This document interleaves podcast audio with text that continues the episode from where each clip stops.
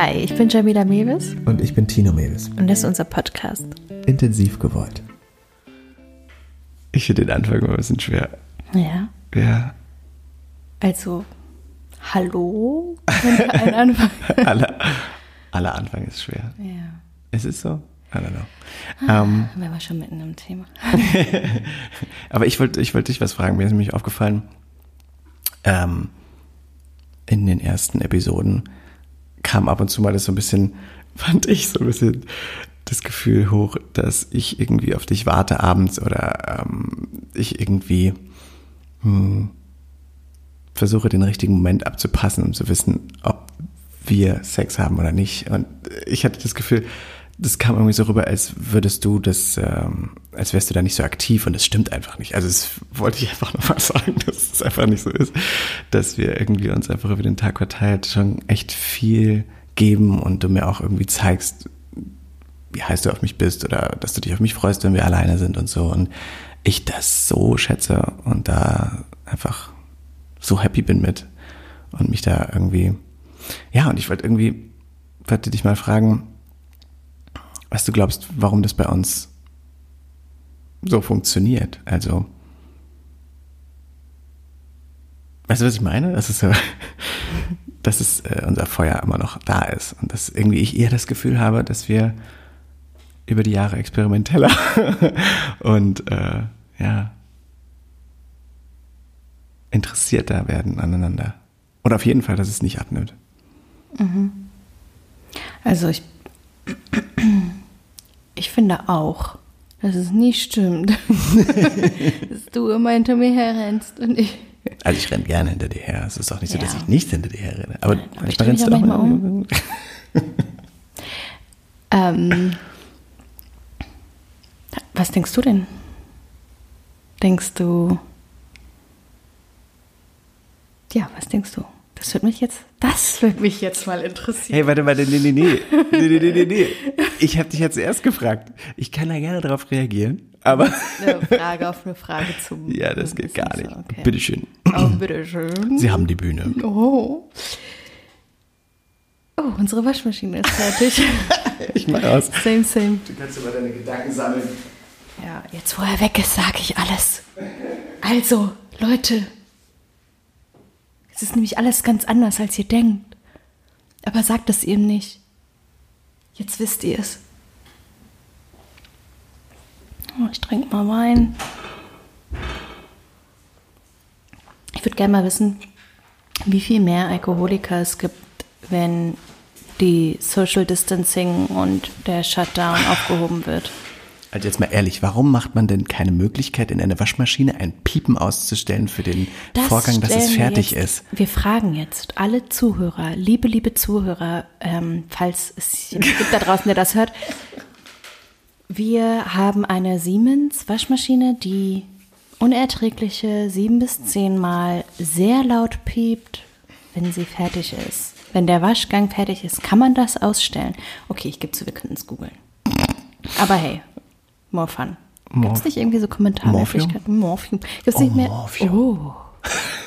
Eine neue Dimension. So, warte mal, jetzt hier dich nicht rausreden. Ich weiß nicht, was du gesagt hast, als ich gerade die Waschmaschine ausgedrückt habe.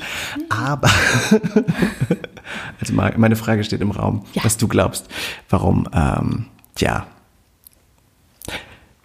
wir noch heiß aufeinander sind. Nach zehn Jahren. Ja.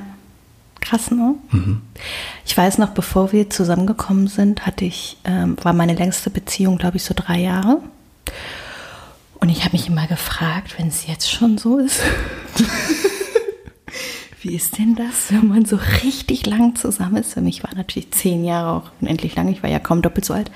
Und ähm, ich mir das nicht vorstellen konnte und immer so ein bisschen mitleidig so ältere Menschen, also für mich war da ja auch so 30, 35, 40 alt, so ältere Menschen ein bisschen mitleidig angeguckt haben und immer so gedacht haben, boah, schwierig. Und ähm, ist natürlich auch tatsächlich bei vielen schwierig ist. Ne?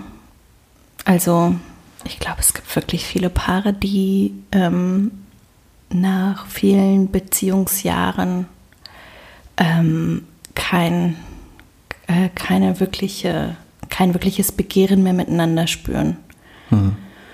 Und ähm, unter Umständen noch Sex was Funktionales hat, so, aber das, wonach man sich sehnt, die, die Lebendigkeit, die, ähm, ja, die, die, die, das Aufregende, das Erotische, was man, worauf man irgendwie, wonach man sich sehnt, ist dann halt einfach nicht mehr so da ist. Und ähm, Esther Perel, ich liebe ja Esther, also du weißt es, aber ich muss es nach draußen ganz mhm. laut sagen, ich liebe ja Esther Perel, eine äh, Paartherapeutin und unglaublich interessante Frau.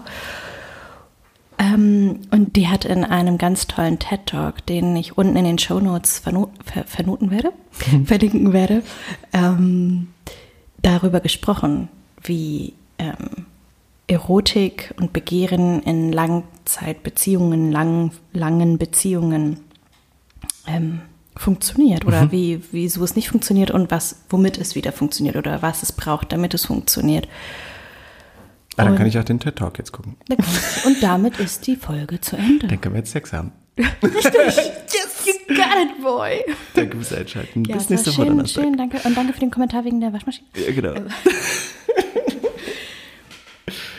Und die hat in diesem TED Talk, also ich werde die jetzt bestimmt ganz viel zitieren, weil ich sie ja so liebe und mhm. weil ich so geil finde und weil es so unglaublich gut das zusammenfasst. Ähm, aber ich habe äh, das natürlich auch sehr äh, verinnerlicht, weil ähm, ich das natürlich übers Studium ja viel lese und, und kann das auch ein bisschen erklären. Mhm. Und was sie gesagt hat, das fand ich so ein geiles, witziges Zitat, was tatsächlich ähm, sehr stimmt. Warum macht Sex Babys und Babys führen dann zur erotischen Katastrophe? In Beziehungen. Oh, das ist cool, ja. Hm. Ich meine, es geht natürlich auch Paaren so, die keine Babys haben. Oder nicht mehr Babys haben, deren Babys schon lange erwachsen sind. Ne? Also ja, aber das ist doch fortwährend. Also das ist doch quasi, dann ist doch eigentlich abgeschlossen. In der, in der Tierwelt ist es ja auch so, dass es dann einfach weitergeht. Ja, aber wir sind keine Tiere. Tiere haben Sex, um sich fortzupflanzen. Mhm. Damals hatten Menschen Sex, um sich fortzupflanzen, um möglichst viele Kinder zu bekommen, weil, weil wahrscheinlich viele gestorben sind und irgendwie eine, eine ähm, Versorgung im Alter stattfinden musste. Mhm. Und jetzt seit neuestem, seit wirklich wenigen Generationen, wirklich wenigen Generationen ist es so, dass wir unseren Partner uns aussuchen, dass mhm. wir Liebe und Sexualität vereinen wollen. Ich meine, damals hat, hatten alle Affären und mhm. das waren, das hieß nicht Affären, das war einfach völlig normal. Man hatte den Ehemann und den Lover und der Mann sowieso so. Mhm. Und ähm, da gab es halt aus ganz, da wurden Ehen halt geschlossen und es waren mhm. so. Und nun ist es anders. Wir suchen uns unsere Partner aus. Wir ähm, wollen mit denen alt werden. Also wir leben viel länger. In den meisten Fällen sind es ähm, Beziehungen, wo es nur diesen einen Partner geben soll, ähm, vor allem sexuell gesehen. Mhm. Und, ähm, und dann wird es halt schwierig mit den beiden Komponenten, dessen Bedürfnisse Beziehung und Sexualität haben. Und die sind einfach wahnsinnig konträr.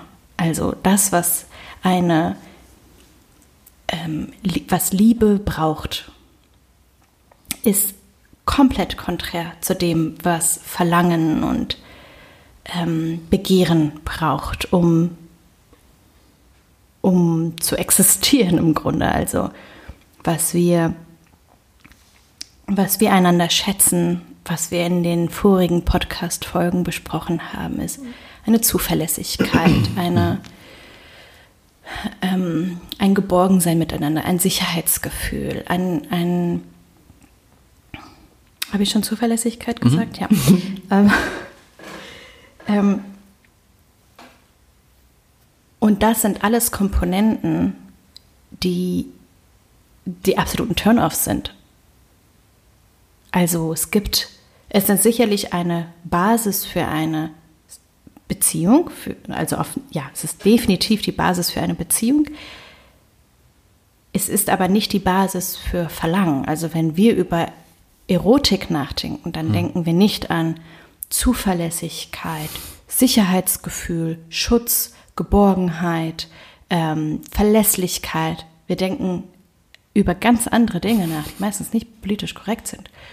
Und das ist einfach ein Widerspruch zu dem, was, ähm, was es braucht, um Verlangen über das erste Kennenlernen hinaus äh, braucht. Und, und warum ist es am Anfang so spannend? Weil wir die Person nicht kennen. Es ist neu, es ist spannend, es ist ein Abenteuer, es ist aufregend. Wir, sie fühlen uns unsicher. Unsicherheit ist total erotisch. Mhm. So, wir, wir spielen mit dem Feuer und, und das ist nichts, was wir in Beziehungen wollen. Wir sehnen uns da nach dem Verlässlichen, nach dem, da ist mein Zuhause. Aber die, ähm, die Erotik zwischen zwei Menschen braucht halt wirklich diese, diese Ungebundenheit und diese Leichtigkeit. Und in Beziehungen, in denen man lange steckt und man miteinander gewohnt und gemütlich wird, ist es oft das, was wir nicht mehr an dem anderen sehen können. Also das, wenn dich eine andere Frau auf der Straße sieht und sie sieht dich und sie findet dich attraktiv und guckt dich an, guckt sie dich an, wie ich dich am Anfang vielleicht angeguckt habe, aber nicht mehr sehen kann, weil ich dich ja kenne und mhm. es etwas Gewohntes ist, was ich sehe, wenn ich dich sehe. Es gibt aber die, die Möglichkeit, dass ich beobachte, wie diese Frau auf der Straße dich anguckt und dich sieht und dich heiß findet und das macht was mit mir.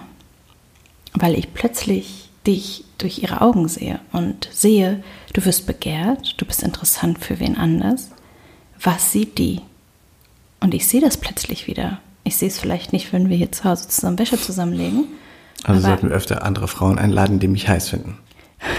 Wenn du das Gefühl hast, dass, dass das helfen könnte. Dass das hilft, auf jeden Fall.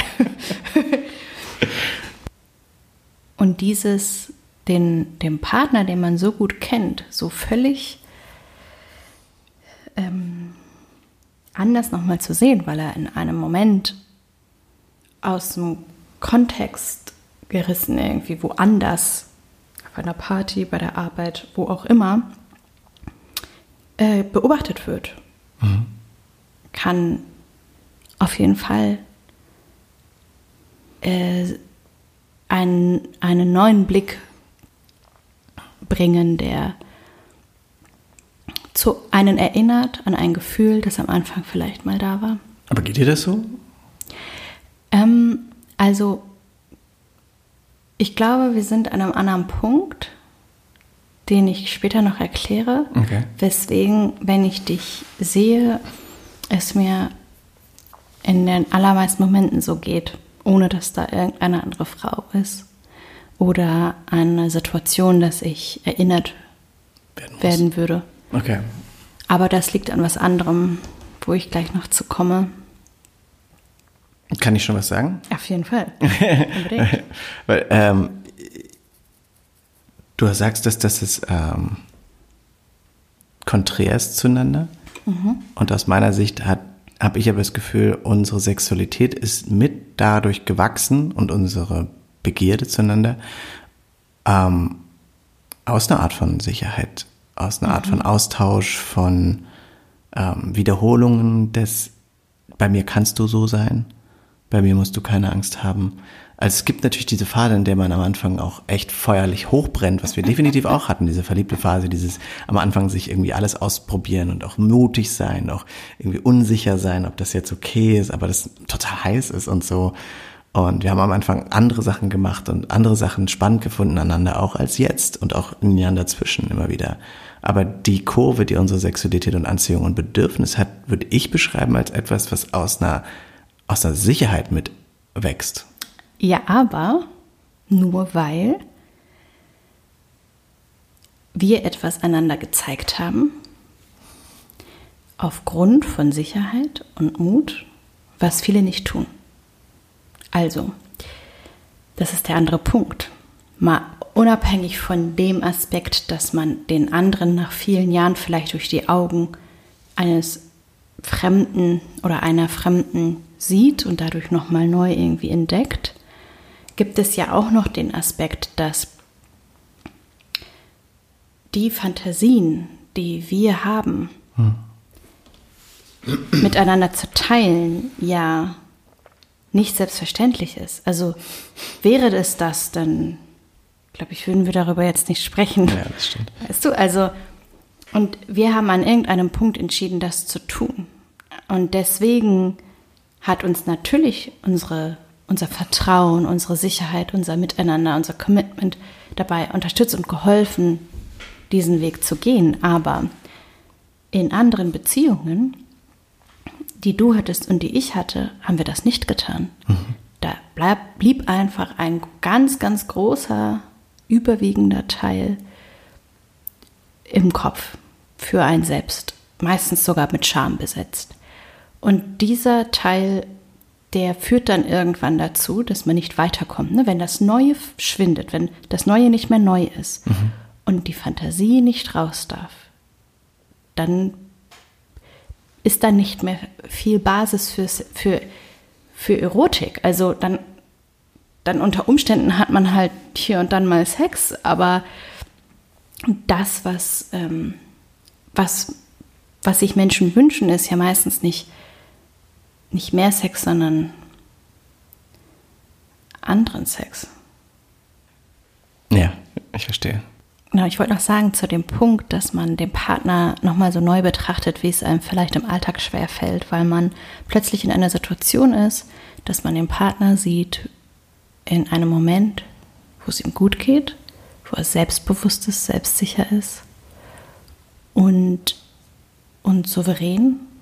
Das macht halt total sexy. Also es ist ja auch nichts Neues, ne? Confidence ist sexy. Ja. Und wenn man mit einem bestimmten Abstand den Partner dabei beobachtet, das kann halt auf jeden Fall total nochmal dazu führen, dass man ein Kribbeln zurückbekommt, was man vielleicht einige Jahre nicht hatte, wenn man, wenn man die Aufmerksamkeit aufbringen möchte, das zu beobachten. Mhm. Oder halt ausgelöst durch die Beobachtung, oh, da ist jemand anders, der meinen Partner interessant findet oder meine Partnerin oh, die ist interessant. Also, und das macht ja auch ganz viel, ne? So. Ja, aber das dreht sich ja bei den meisten um. Also es ist ja dann, wird es ja quasi manchmal, kann ja auch unangenehm werden dann. Dass man dann nicht den Fokus darauf. Weil Eifersucht kommt. Ja, Eifersucht. Ja, Eifersucht würde das ja kaputt machen. Dieses, dieses Wahrnehmen des Gefühls, was, was da gesehen wird. Okay, aber dann ist das natürlich nochmal ein anderes Thema, ne? Total, ja klar. Das ist auch eine interessante Folge. ja. Ähm, Genau, aber vorausgesetzt ist es jetzt nicht, dass die Person in einer so großen Angst steckt, dass das Eifersucht auslöst, sondern dass es eher auch ein Kribbeln auslöst. Außerdem kann auch Eifersucht übrigens sehr erotisch sein. Absolut, ohne Frage. Ne? Also wird das quasi wahrgenommen und diese Selbstsicherheit, die so wahnsinnig attraktiv ist mhm. und damit dann auch der Partner irgendwie plötzlich nochmal anders wahrgenommen wird oder wieder neu wahrgenommen wird.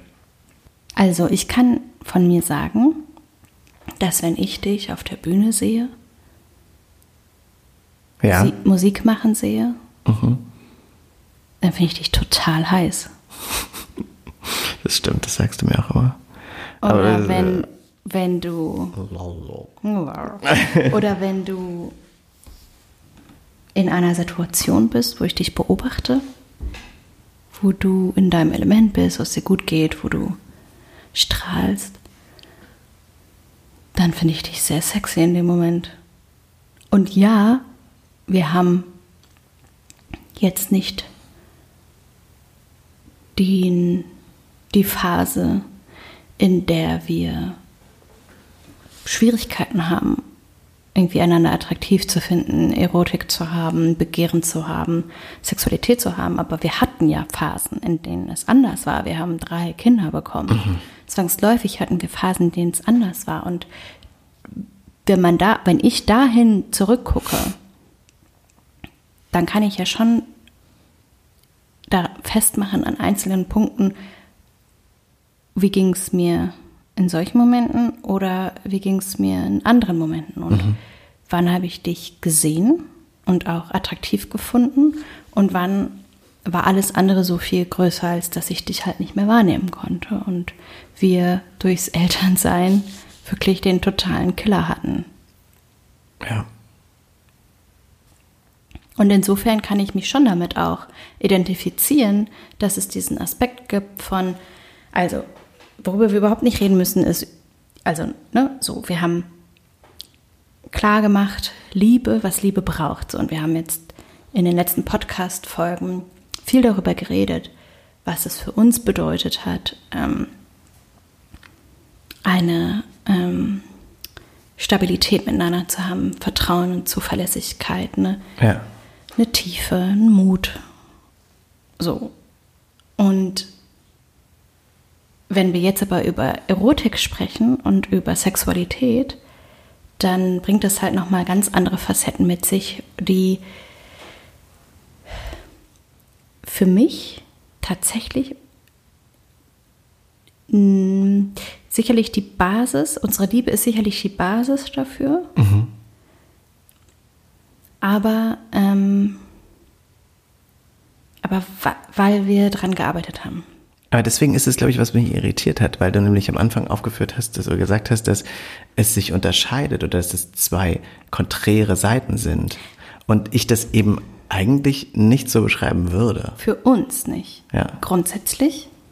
Also ich weiß jetzt nicht, in dem Department weiß ich jetzt nicht, wie es in einer Beziehung war, aber ich für mich kann ganz klar sagen, dass es selbst in diesen viel kürzeren Beziehungen als das, was wir bis jetzt haben, auf jeden Fall so war. Also da gab es den Anfang und dann gab es den Rest der Beziehung. Mhm. Ja. Und der Rest der Beziehung war halt in dem Teil wirklich zäh. Mhm. Und, und nicht so, wie ich es mit dir in den Jahren erlebt habe. Aber wir hätten das sein können. Wir hätten ohne weiteres eine total... Ähm, wir könnten liebende Eltern sein und wir könnten uns auch lieben, aber das bedeutet ja nicht, dass wir eine, eine Sexualität haben miteinander, die uns erfüllt, zumindest nicht miteinander. Ich verstehe, was du sagst. Das stimmt, das gibt es ja auch echt oft, ne? dass, dass man merkt, okay, das ist ein super Team so. Ähm. Aber nicht super intim. Aber nicht super intim. Obwohl das auch wieder, als Esther Perel unterscheidet da, dass sie sagt, Intimität hat nichts mit Begehren zu tun. Wir können total intim miteinander sein. Wir können tief miteinander sein. Wir können wirklich einander meinen und es hat nichts mit Begehren zu tun. Mhm. Und ich kann das so fühlen, ich kann das so bestätigen aus unserem Weg. Und okay, aber wo kommt dann das Begehren her? Also, jetzt packen wir mal aus. Ja, bitte. Ähm, Fantasie. Also, Esther Perels gibt mehrere Schlüssel. Ja, sorry, der Name fällt ein paar Mal, aber... An, ähm, Wieso? Die Außerirdischen denken. Ja, oh Gott. Dieses, diese Geschichte wird mir echt so Verhängnis. Ich fantasiere nicht über Außerirdische. Ich möchte das hier ganz klar sagen. Es ist ein totaler Running Gag und ich habe nichts in meinem Kopf ähm, mit Außerirdischen zu tun. Oder? ähm, Esther Perel gibt also mehrere Schlüssel dazu. Und unter anderem war der schon erste aufgeführte Schlüssel, ähm, den anderen in seinem Selbstbewusstsein, in, seiner, in seinem ähm, äh, Confidence, ja, Selbstbewusstsein, ne, zu zu sehen, zu erleben, durch die Blicke von anderen, durch die Augen von anderen, durch ähm, die Leidenschaften, die er hat. Mhm. Und so. Das ist ein Teil, der auf jeden Fall dazu beiträgt, dass man wieder ein Krabbeln bekommen kann. Oder ne, dass man da sich für sensibilisieren kann. Und der andere wirklich größte Teil ähm, ist die Fantasie. Und die Fantasie halt auch miteinander zu teilen. Ne? Also mhm. da einen Raum zu schaffen, in der eine völlig zeitunabhängige äh, Sphäre herrscht, in der du und ich sein können. Und es ähm, Babyphone klackert. Ich glaube, er trinkt nur. Also wo es ein, ein Raum gibt, ein Ort gibt, wo wir zusammen hingehen, der alles sein kann, wo, wo alles möglich ist, wo, wo ich möglich bin, wo du möglich bist, wo ähm, alle Wünsche und Ideen geteilt werden dürfen. Und das ist natürlich echt schwer.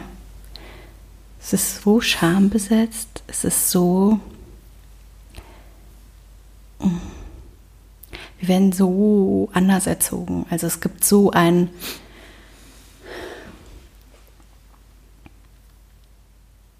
so wenig Toleranz dafür. Es gibt unglaublich viel Verurteilung für alles Mögliche, was Männer und Frauen wollen können. Wollen könnten. Männer wollen, Frauen natürlich nie. Mhm. Es gibt da wirklich eine ganz, ganz große Hürde, die uns von klein auf anerzogen wird, die wir dann im Grunde überwinden müssen. Mhm. Und was ist es dann? Es ist dann die Fähigkeit, ganz bei sich zu bleiben in der Anwesenheit des anderen. Wenn du ganz bei dir bist, wenn du mit dir da eins bist, ist es etwas, was für mich sehr, es kommt sehr gut, es ist, äh, also ich mag das. Und ja, und andersrum. Und andersrum auch. Voll, also, absolut. Ich weiß genau, was du meinst. Ich meine, es ist ja. Das Aber ist ja das, das ist ja auch, was ist auch immer wieder, also total bestätigend, super spannend, super spannend. Ja, das ist super spannend. Da gehen wir durch die Schauerkugel. Oh. Und, und wer du jetzt wirst. wer bist du jetzt? Jackson. Okay, aber ähm, das Gefühl im sich zu zeigen und zu öffnen und Fantasien zuzulassen und, und ähm, solche Sachen zu teilen, ist ja auch immer noch wahnsinnig auch spannend zwischen uns. Also es gibt auch immer noch Sachen, die du mir noch nicht gesagt hast und es gibt auch noch Sachen, die ich dir noch nicht gesagt habe. Aber das soll auch so bleiben. Ich weiß, ich weiß, aber es ist halt so Nein, spannend. aber ich meine, das ist wirklich Und ich habe das Gefühl, je mehr, ich weiß, ich, ich, ich verstehe komplett, wo du gerade bist, dass es jedes Mal, wenn wir etwas aber öffnen und sagen, habe ich das Gefühl, dass es noch mehr triggert bei mir. Also wenn ich das Gefühl habe, wenn ich das jetzt auch noch sage, habe ich da nicht schon alles gesagt? Und dann sage ich das und dann merke ich, oh nee, da gibt es ja jetzt plötzlich trotzdem noch mehr. Also es wird irgendwie, wenn man sich da dran aufhält und wahr ist und hinguckt, mhm. dann ist das eben nicht nur, ich mag übrigens gerne das und du so, oh, okay, krass, na gut, ja, und das war's. Sondern es ist irgendwie meistens, ja, wenn man sich das anguckt, dann wird es auch größer. Das ist jetzt zu lange Pause für mich. ähm, ja, und das ist toll, wenn wir uns da befruchten. Und das macht Spaß und ich hoffe, dass wir das irgendwie immer füreinander. Ähm, Drei Kinder reichen. Oh Gott, ja. ähm, aber ich weiß es ja. Ist, so, ne, das ist äh, total cool, aber es ist auch ähm, total wichtig, dass es einen Raum gibt, der nur deiner ist und der möglichst groß ist. Also,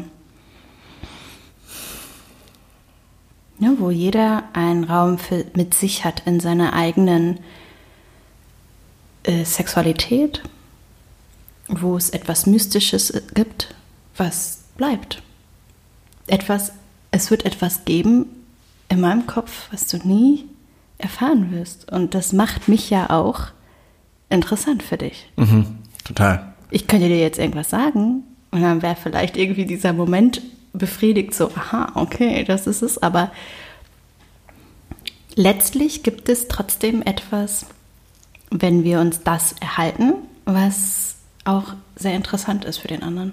Aber dann ist es eine Mischung. Und ich meine, du sagst jetzt, dass Esther Perel sagt, dass das auch Nicht-Aussprechen von Fantasien den anderen auch zu einer wahnsinnigen Zuneigung oder dabei geht es um die Eigenständigkeit. Mhm. Also Erotik, Begehren ist absolut unabhängig. Also keiner findet es heiß, wenn man gebraucht wird. Keiner findet es heiß, wenn man in der Verantwortung ist, dem anderen gegenüber.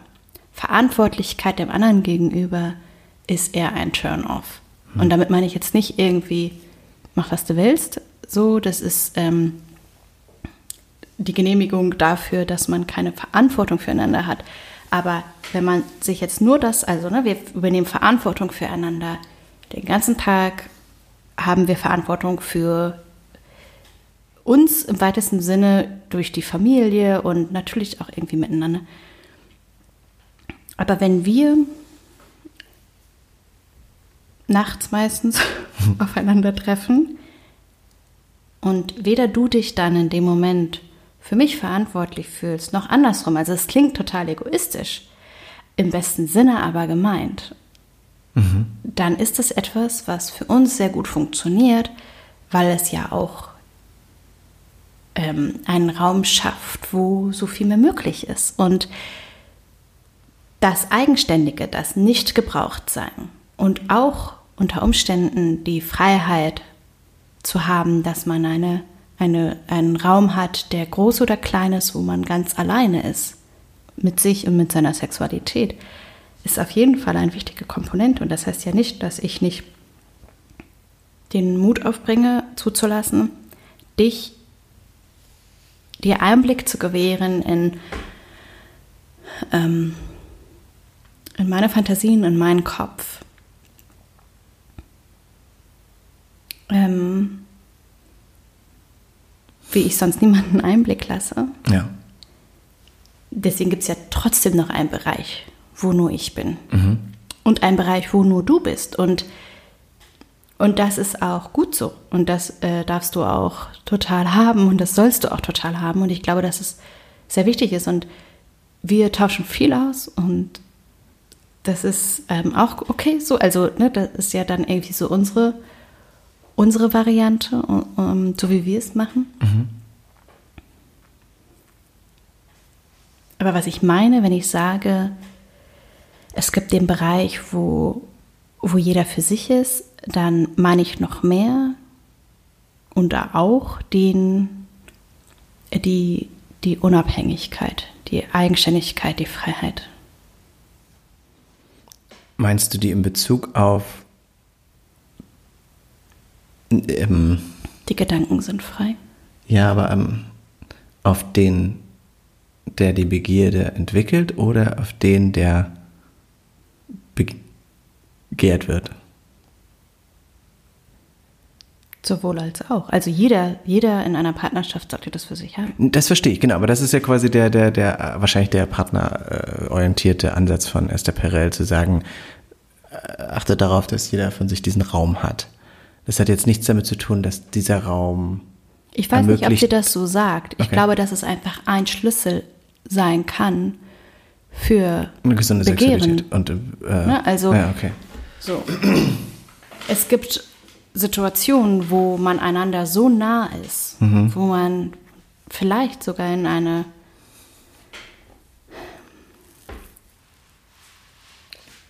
Es könnte sein, dass es ein Partner schlecht aushält, wenn der andere Partner eine eigene Sexualität hat, mhm. eine eigene Fantasien hat, die nicht geteilt werden. Und es könnte sein, dass jemand es ahnt und haben will von dem anderen, aus, um ein Sicherheitsgefühl zu bekommen. Und das ist nicht gesund. Das stimmt, aber das ist ja wirklich auch ein großer, großes Feld da, ne? Ein äh, total von, gut, von ja. ähm, wo ist der andere Partner? Also selbst wenn ich mein Feld habe und mich da wohlfühle und meinen Raum habe für meine eigene Sexualität, wenn der andere mir nicht vertraut. Ja. Und das ist natürlich ein äh, großes Problem dann und ein Thema und etwas, wo das Paar unbedingt dran arbeiten muss. Also wenn einer Schwierigkeiten hat, Ja. Vertrauen aufzubauen, was absolut 100 gute Gründe dafür geben kann, warum das so ist. Und das ist in Ordnung. Ne? Das, das kann man dann wahrnehmen und dann ist es wichtig, dass man für sich alleine oder miteinander daran arbeitet, dieses Vertrauen aufzubauen, zu gucken, warum habe ich es nicht und was kann ich tun, was brauche ich, damit ich es aufbaue. Denn ansonsten würde man von dem Partner verlangen, dass er diesen Teil von sich ähm, unterbindet oder zurücklässt oder nicht, nicht äh, ganz haben darf, Ja. damit der andere sich gut fühlt. Also, wenn es für mich schwierig ist, dass du einen eigenen Raum hast, weil mich das in Unsicherheiten bringt, weil mir das Angst macht, weil ich dir nicht vertraue, dann ist es wichtig, dass ich mich um mich kümmere und wir uns um uns kümmern. Und ansonsten würde ich von dir verlangen, dass du diesen Teil von dir aufgibst, Ja. damit es mir gut geht. Genau, das heißt, die Grundvoraussetzung für Sexualität ist eine funktionelle Beziehung. Nee, Sex haben kann man ja immer. Aber guten Sex in ja- einer Beziehung braucht eine gute Beziehung. Nein, wir reden über Verlangen und Begehren nach vielen Jahren, wo es sich normalerweise natürlich irgendwie einstellt. Ne? Also Ja. wo die allermeisten erleben, ja, das, das ist halt am Anfang so, aber Ja, jetzt ist das halt nicht mehr so. Also das, ähm, das sind so diese,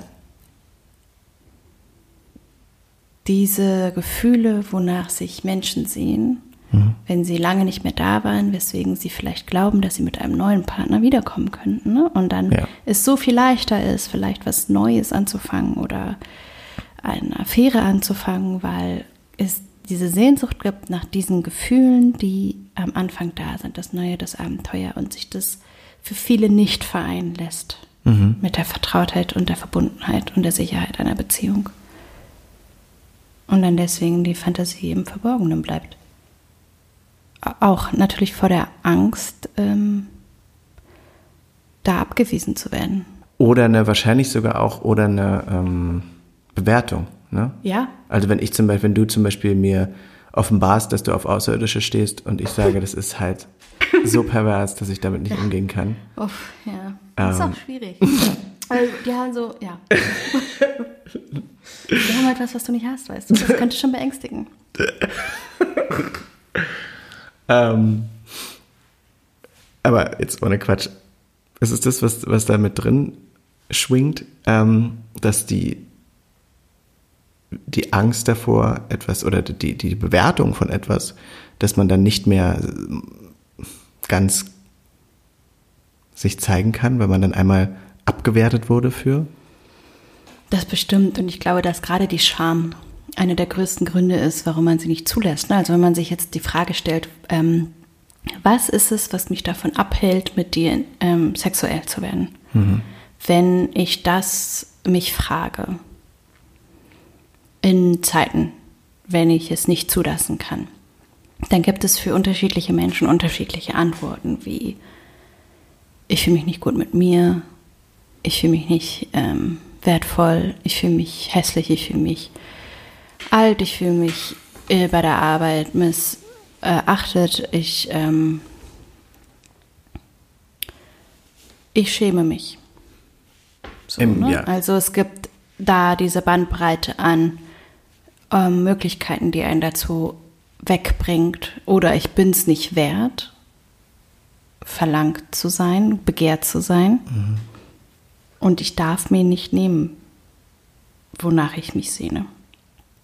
Also da sind dann, Aber das sind ja alles äh, Aspekte, die daraufhin zeigen, dass etwas anderes bearbeitet werden muss als äh, die sexuelle Ebene.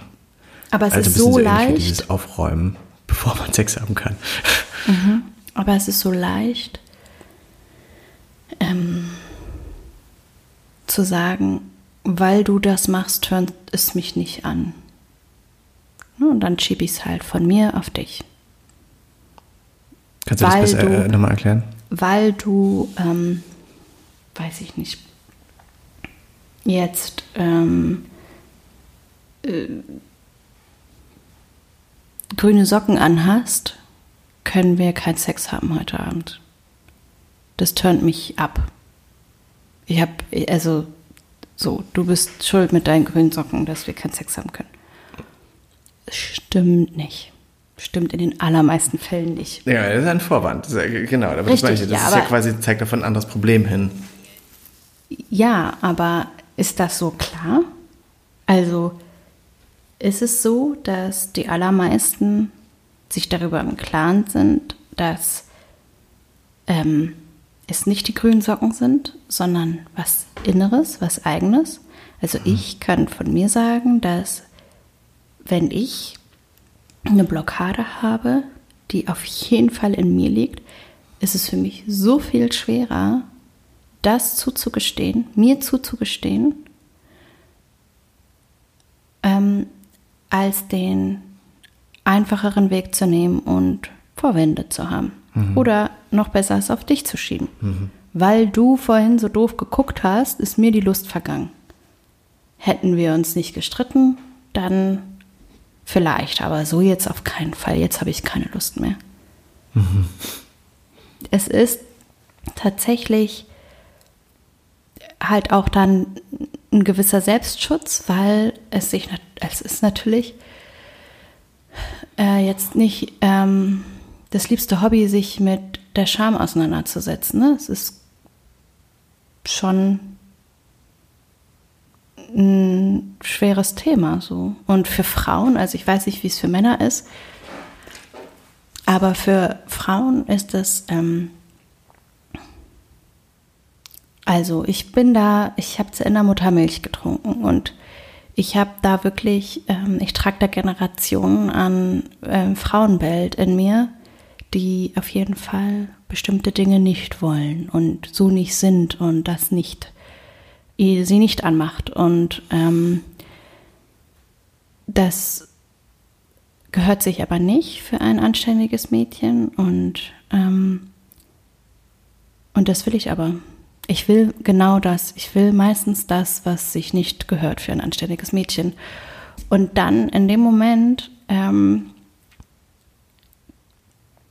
die, die Scham darüber, nicht mich darüber bestimmen zu lassen, ob ich lustvoll bin oder nicht, ist halt schwer. Also es hat mich lange gebraucht, mir, mir, mich viele Jahre gekostet. Ähm, und natürlich, und da hast du recht, und deswegen verstehe ich auch deine Verwirrung, auch unser Vertrauen, was dazu beigetragen hat, dass es für mich möglich geworden ist. Aber wenn man es runterbricht, gibt es sehr viele Menschen, die in der Ungebundenheit und ähm, in ihrer Sexualität und in ihren Fantasien denen sehr nah sein können, weil diese Person, die mich nicht kennt, mit der ich jetzt hier einen One-Night-Stand habe, pf, was soll mir die denn? Also da kann ich jetzt ja auch irgendwie die Sau rauslassen. Ähm, und da ist es ihnen möglich und in der Verbundenheit dann halt nicht. Ne? Und das lässt sich halt auch aufschlüsseln auf die Zeiten, in denen wir geprägt wurden. Und wie wir, wie wir rausgeschickt wurden in die Welt und, und wie viel uns zugetraut wurde und wie, wie viel Selbstbewusstsein wir da auch mitbekommen haben. Und, und ich kann mir vorstellen, für Männer ist es ähm, in anderen Punkten auch ähnlich, mit einer gewissen Scham umzugehen.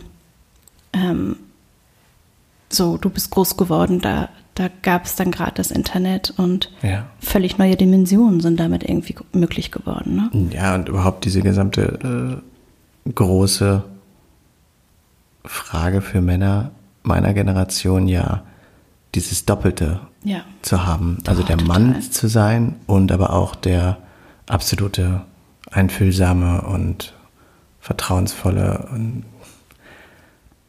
ja, einfach das beides unter einen Hut zu kriegen. Ja. Und ich glaube, dass es ja auch bei mir, äh, auch in unserer Beziehung, oft geschwankt hat, dass es, ähm, ich ja auch wirklich, also ich bin ja wirklich jemand, der, wenn ich etwas verstanden habe oder etwas äh, angehe, dass ich dann auch sehr reingehe in dieses Gefühl und mich versuche, fast all meine inneren Anteile davon zu überzeugen, dass das das Einzige ist jetzt, was jetzt gemacht wird.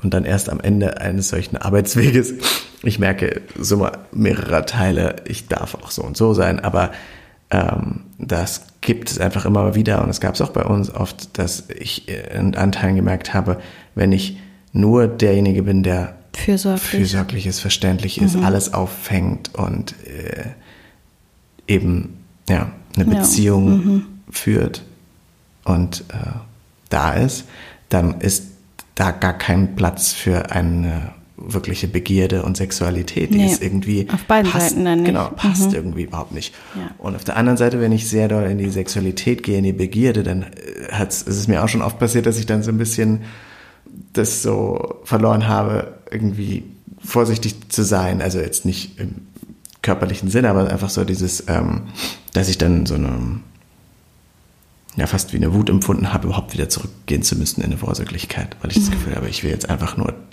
gefüttert werden. Mhm. So. Äh, und äh, ich, ja, das finde ich, also das ist, ich glaube, ein, ein, etwas, was ich kenne aus der männlichen Sicht heraus und mhm. natürlich auch mit vielen Punkten, mit denen wir groß geworden sind und mit denen wir ähm, von der Gesellschaft geprägt sind, die uns eben sagen, so gehst du nicht mit einer Frau um oder oder so kannst du ruhig mit einer Frau umgehen. Oder so oder genau, oder genau umgedreht. Oder so kannst du ruhig mit einer Frau umgehen. Oder ja, will die doch. Mhm. So. Mhm. Äh, ja. Du hattest mich am Anfang gefragt, mhm. warum du glaubst, dass es bei uns ähm, noch brennt. Mhm. Und ich glaube, genau das ist es. Wir haben so viel Basis am Tag und miteinander und Erfahrungen miteinander, dass wir uns aufeinander verlassen können, dass wir Verantwortung übernehmen, dass wir achtsam sind miteinander und mit uns selbst und verantwortlich mit uns selbst sind, dass es uns dann möglich ist, wirklich in der Nacht zu shiften. Und es gibt dieses geile Esther Perel-Zitat, auf die ich heute zitiere. Ne?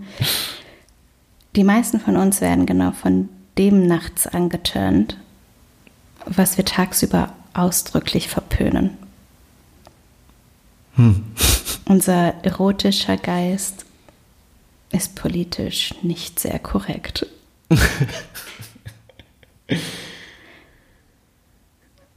Und diese Dinge, die in unserem Kopf sind, fallen einfach wahnsinnig schwer unserem Partner zu sagen.